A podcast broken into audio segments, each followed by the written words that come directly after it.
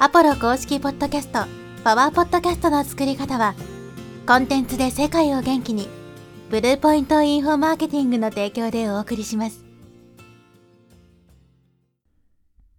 こんにちは、ポロです。今日はですね、自分のチャンネルにカテゴリーを作る方法について解説していきます。ポッドキャストはですね、このカテゴリーが作れないっていうのがすごく大きなですね、ネックになるんですね。この場合のカテゴリーっていうのは、例えばビジネスカテゴリーとか、マーケティングカテゴリーとか、自己啓発カテゴリーとか、そういうカテゴリーではなくて、自分のチャンネル上に作るカテゴリーの話ですね。ブログとかでもカテゴリーって作れると思うんですよ。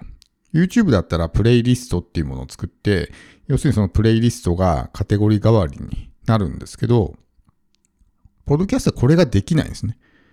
ポッドキャスト、Spotify とかでもプレイリストってのは作れるんですけど、それはあくまでも、ポッドキャスト上というかね、Spotify 上のプレイリストだって自分のチャンネルにくっついてるものではないので、カテゴリーとして使うっていうのはちょっと難しいんですね。でやっぱりこのカテゴリーがないっていうのがすごくですね、まあ、ネックで、なぜかというとですね、例えば僕の場合だったらメインチャンネルは950エピソードぐらいあるんですけど、その中からですね、リスナーの人が自分の聞きたいエピソードを探すのがすごく難しいんですよね。ただ羅列されてるだけなんで。メインチャンネルであれば、まあ、例えばマーケティングの話をしてたりとか、コンテンツビジネスの話をしてたりとか、企業の話をしてたりとか、あとはお金とかね。まあ、マインドセットとか。テーマが分かれてるんですね。で、ブログとかだとそういうのがカテゴリーに分かれてるから、どこに自分の知りたい情報があるのかっていうのを、まあ、ユーザーがそう探すことはできるんですけど、ポッドキャストはそれができないんですよ。だからこの900本全部見ていって、あ、これ聞きたい、これ聞きたくないみたいな感じの探し方しかできないと。だから非常にまあ、ユーザーにとってはまあ、不親切というか、使いにくいわけですね。かといって、じゃあそれ、こう、カテゴリーを作ることができるかっていうとできない。まあ、その理由はいろいろあると思うんですけど、まあ、聞いてるアプリが全然違うので、Spotify とか Apple、Amazon、Google とかね、まあ、聞いてるアプリが人それぞれ違うんで、それぞれ個別にそういったカテゴリーを設定するっていうのができないんですね。っていうのもあって、やっぱりその、せっかくそういうコンテンツが蓄積して、まあ、一つのこう、ライブラリというかね、そういうような形にできたら一番いいんですけど、そういった使い方がなかなか難しいわけです。でも、このポッドキャストをですね、まあ、自分のコンテンツの、まあ、ライブラリ代わりとして使って、カテゴリーを設定する方法があるんですね。まあ、その方法がですね、ポッドキャストのウェブサイトを作るっていうことです。で、僕はですね、メインチャンネルの方は、ポッドページっていうのをね、えー使ってるんですけど、ポッドページを使って、ポッドキャストのウェブサイトを作るわけですね。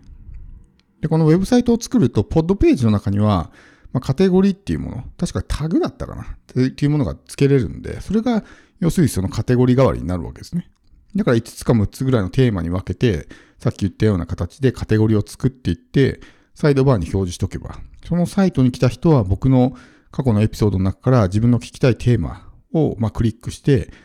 情報を探しに行くことができると。だからまあ、Spotify とか Apple とか、そういったところでのカテゴリーではないんですけど、自分のポッドキャスト、まあ、専用のサイトですね。だから自分のもう完全に持ち物というか、プラットフォーム上に置かれているコンテンツではなくて、完全に自分のサイトでの、まあ、持ち物としてのポッドキャストを、まあ、カテゴリーで分けてね、まあ、作ることができると。なので、このウェブサイトを作ってカテゴリーを設置するっていうやり方をすればですね、まあ、今言ったみたいな、ユーザーが情報を探したいときに効率的に探すことができるというわけですね。で、ウェブサイト、いろいろ作り方はあるんですけど、例えばこのセカンドチャンネルの方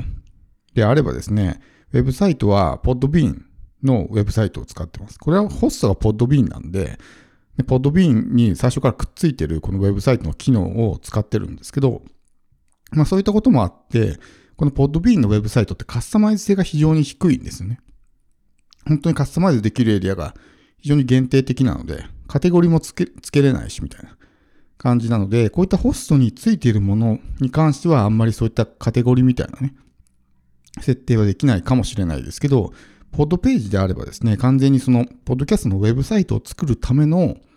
まあサービスなので、そういったカテゴリーとか、つけることができたりとかね、するので、もしそういう本格的にね、ポッドキャストをやっていって、自分のサイトを作ってね、そういうまあコンテンツを貯めていくような場を作ってきた。要するにブログみたいな形で、そういうサイトを持ちたいっていう人は、そういう、まあ、ポッドページじゃなくてもいいですけど、何かしらのポッドキャストのウェブサイトを作るようなサービスを使うっていうのがおすすめです。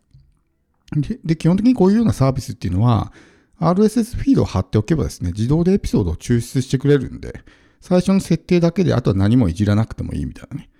ポッドページに関してはこのカテゴリーっていうのは手動でつけないといけないんで、まあ、都度こうエピソードが公開されるたびに自分でね、こうやらないといけないんですけど、僕もこの950エピソード全部つけて結構大変だったですけど、そんな感じでね、できるんで、なので、まあ、そんなになんていうんですか、管理に手間がいらないというかね、ポッドキャストで普通にホストで発信してれば自動的にそのウェブサイトの方もアップデートされるっていう風になるんで、まあそういうような形で使っていくのもね、いいんじゃないかなと思います。なので、もし、まあ、メインチャンネルの方だけですけど、僕のメインチャンネルのエピソードで、なんかこう、自分の聞きたいテーマをね、探したいけど、うまく見つけられないっていう人は、ウェブサイトの方に行ってもらったら、今多分 Spotify とか Apple とかで聞いてると思うんですけど、ウェブサイトの方に行ってもらったら、そこにカテゴリーが、ね、サイドバーのところに設置してあるんで、それクリックすれば、そのテーマごとに分かれたね、エピソードがこう一覧でダーッと出てくるんで、情報を探したいときはね、そっちで探してもらうといいかなと思います。なので、まあ、そういうね、えー、使い方をしていくのも、せっかくこうやってコンテンツをね、蓄積してるわけなんで、できればこれをね、なんかライブラリみたいな形で、情報をね、貯めていくような使い方をしたいんですけど、やっぱり自分がユーザーの立場になってもそうですけど、他の人のチャンネルを聞きに行った時にですね、とりあえずこう一覧がずらっと並んでいて、その中でこうパッと目についたものを聞くみたいなね。特にこう下の方に埋もれてるもの、エピソード数が多ければ多いほど、下の方に埋もれてるものが多いので。ってなるとやっぱりどうしても最近のものばっかり聞いてしまったりとかね、して、その下の方にひょっとしたらね、本当に知りたい情報が隠れているかもしれないけども、それがパッと見でわからない。探すのが大変なので、聞いてもらえないってことがあるわけですね。なので、まあ、こういうカテゴリーみたいなものもなんか準備しておくとね、ユーザーにとっても使い勝手がいいし、こっちとしても、ま、視聴回数がそれで伸びたりとかね、っていうことがあると思うんで、まあ、せっかくこうやってコンテンツをね、ストック型の媒体っていうのはやっぱりこのコンテンツを蓄積していくことによって、まあ、自分の一つのアセットになるというかね、資産になるんで、ブログならブログ、YouTube なら YouTube みたいな。形で、これが一つの、この媒体が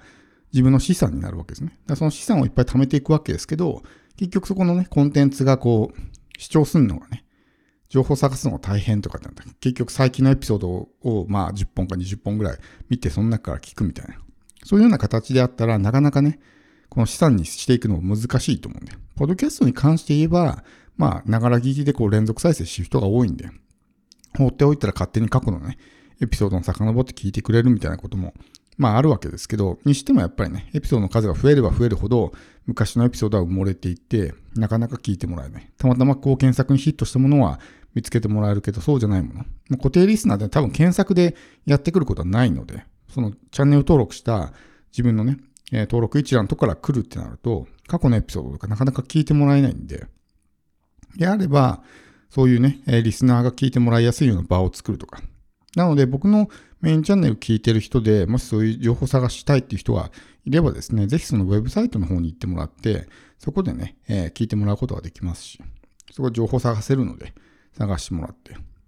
で、まあ、そのポッドページの使い方はブログの記事があるんで、興味ある人はね、概要欄見てもらったら、ポッドページってどうやって使うんだっていうふうにね、解説してるんで、ちょっと前までは無料だったんですけど、まあ、方針転換で結構、まあ、こう、大量に無料でね、サイトを作る人たちが出て、